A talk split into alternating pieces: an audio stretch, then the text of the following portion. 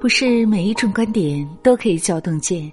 亲爱的你，这里是洞见，我是楚乔。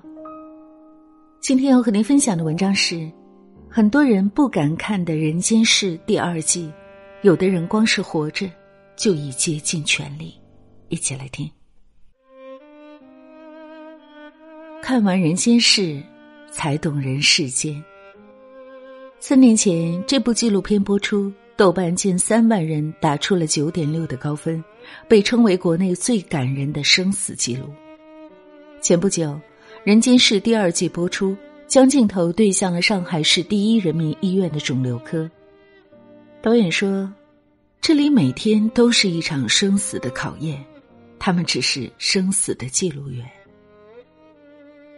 视频中，一个不大的孩子被匆匆推进了治疗室。难以忍受的疼痛使他声嘶力竭的哭喊着，想要挣脱。这是什么杀人医疗方法？他叫王松明，得了一种病——恶性骨肿瘤，有人叫他骨癌。四十分钟后，他的脖子上会切出一个洞，插上管子，紧接着，身上也会插满软管。他的头发会慢慢掉光。医生会取出长瘤的骨头，刮除肿瘤，再缝回去。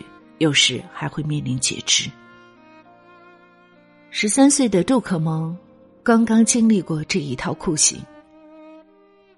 可萌说，患这种病的概率大约是百万分之三，相当于连续抛二十二次硬币，每一次都是正面。在他的公众号写着这样一句话：“宁愿断腿。”宁愿伤痕累累，只要命还在，一切都不是问题。而现在，他不知道自己还能活多久，肿瘤已经转移到他的肺部。今年刚刚九岁的刘子涵是骨肿瘤最小的患者，听到病房里传来新人的哭声，他总是第一个跑去安慰。没有办法，谁出来都是这个样子。就在不久前，医生告诉他要保命，只能截肢。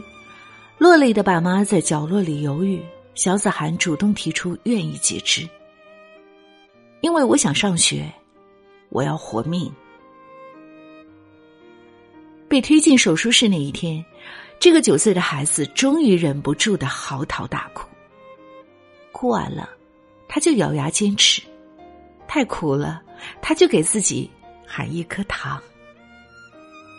幸运的是，他活了下来。因为手术很成功，小子涵成为小伙伴中第一个结疗的人。告别时，大人们告诉他：“走出去就不要回头，那样不吉利。”然而，病房不是童话世界，不是所有的人都这么幸运。有的人昨天还在，可能今天就来不及说再见。十一岁的安仔截肢了左臂，可还是没能阻止肿瘤的转移。持续的化疗几乎让他变了模样。十三岁的王思荣刚做完整条腿的灭活手术，可是肿瘤还是蔓延到了全身。二零一九年，当所有人都在准备跨年，他们却永远留在了二零一八。这里每天都在上演生死时速，生命在这里显得脆弱易逝，又倍加珍惜。视频中，一位妈妈听说医生是从国外回来，突然就跪在地上不肯起身。她的孩子得了骨癌，她一直没有放弃希望。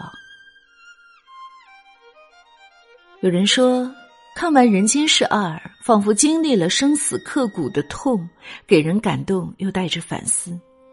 那一刻才明白，原来死并非遥不可及，原来生是这么不易。有些人活着就已经用尽了全力，这也正是人间是二的意义吧。未知死，言之生。萨瓦特尔说：“认识死亡，才能更好的认识生命。”有时候。正因为置身于足够黑暗的绝境中，才会主动追求生命的光辉。导演谢书好说，这一集的主题叫做烟花。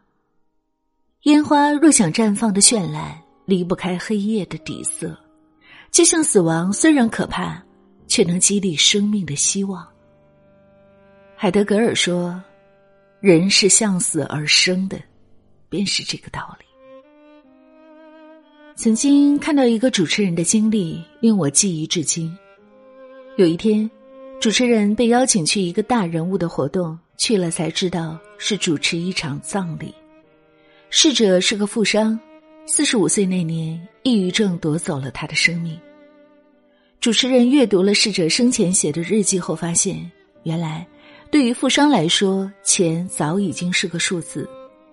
十几年来，他把所有的时间都用在工作上，不是在飞机上，就是在会议室里。他的生活里没有四季变化，没有人情冷暖，生活早已和他没有关联。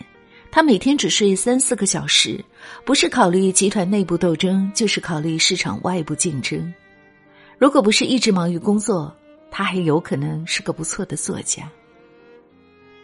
在富商的葬礼上，主持人公布了他生前一天的花销，这个数字甚至比不上一个中产家庭孩子一天的花销。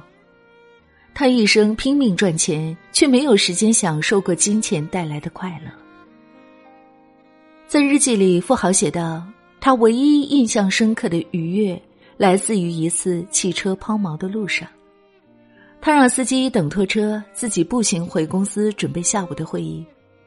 他惊奇的发现，这条他曾经路过无数次的马路边上有很多有趣的店铺。他甚至看到了迎春花。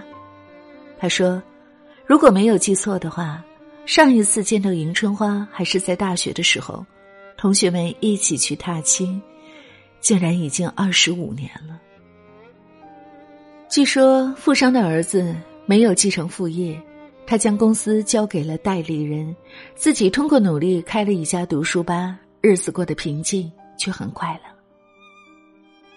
后来，每当疲于奔命的时候，累到喘不过气的时候，我都还会想起这个故事，提醒自己慢一点，再慢一点，趁一切还来得及。奇葩说上，秋晨说过这样一番话：“死亡是对生命最精准的教育，它逼我们改变那些我们自以为是的陋习。”我现在六点起床，一个小时健身，一个小时读书，一个小时静坐，才九点。如果是以前，可能还在睡觉，或者刚刚准备睡觉。说这句话的时候，距离他确诊癌症已经两百多天。倘若单单看外表，你很难将这个神采奕奕的 B B King 和一个癌症患者联系到一起。秋晨说：“两个月的手术治疗让他不得不抛下一切，也让他对人生有了不一样的认知。”医生嘱咐他需要时刻关注自己的各项指标，坚持吃药。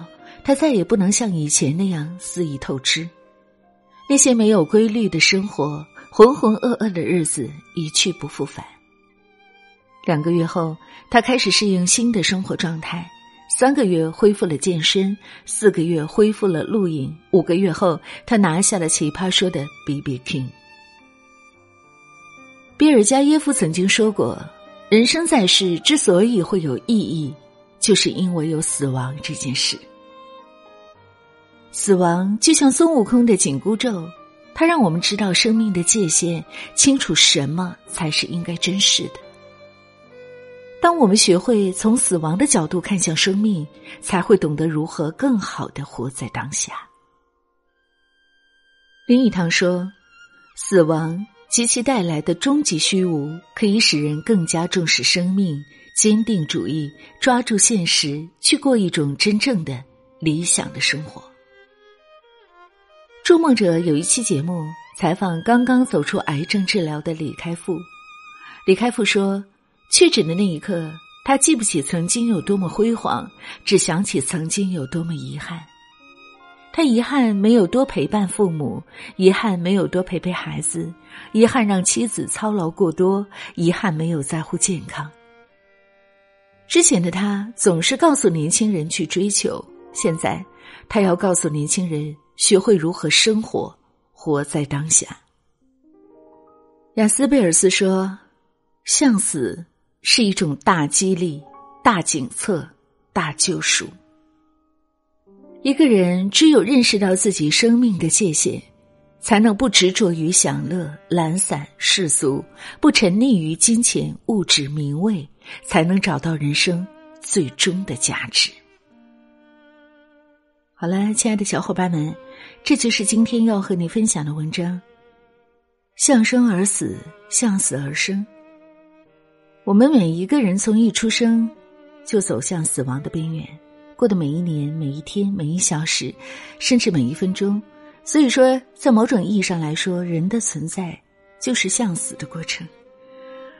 明白了生与死的关系，才能够更勇敢的面对死亡，积极的生活。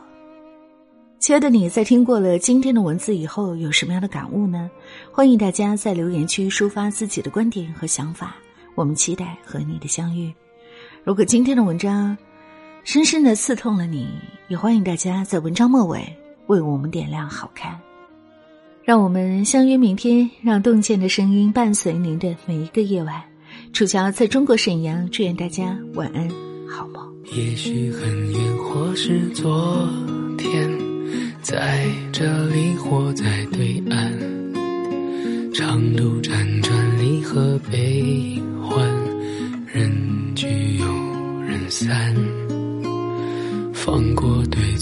才知答案。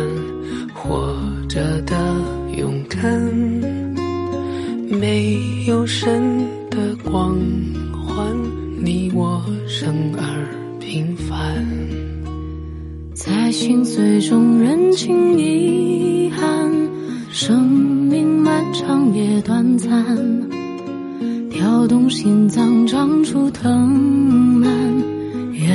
为险而战，跌入灰暗，坠入深渊，沾满泥土的脸，没有神的光环，握紧手中的平凡，此心此生无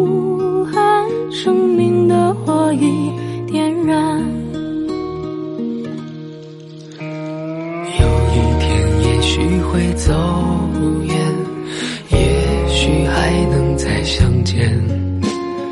无论在人群，在天边，让我再看清你的脸。任泪水铺满了双眼，虽无言泪满面。不要神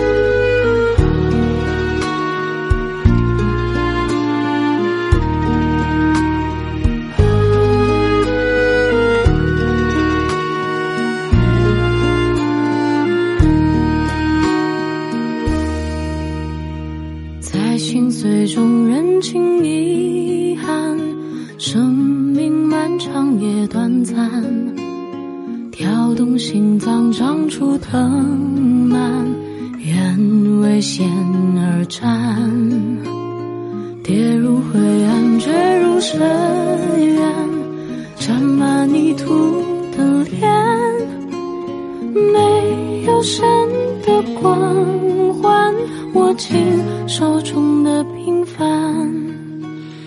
有一天，也。许会走远，也许还能再相见。无论在人群，在天边，让我再。看清你的脸。任泪水铺满了双眼，虽无言泪满面。不要神的光环，只要你的平凡。此心此生无憾，生命的火已点燃。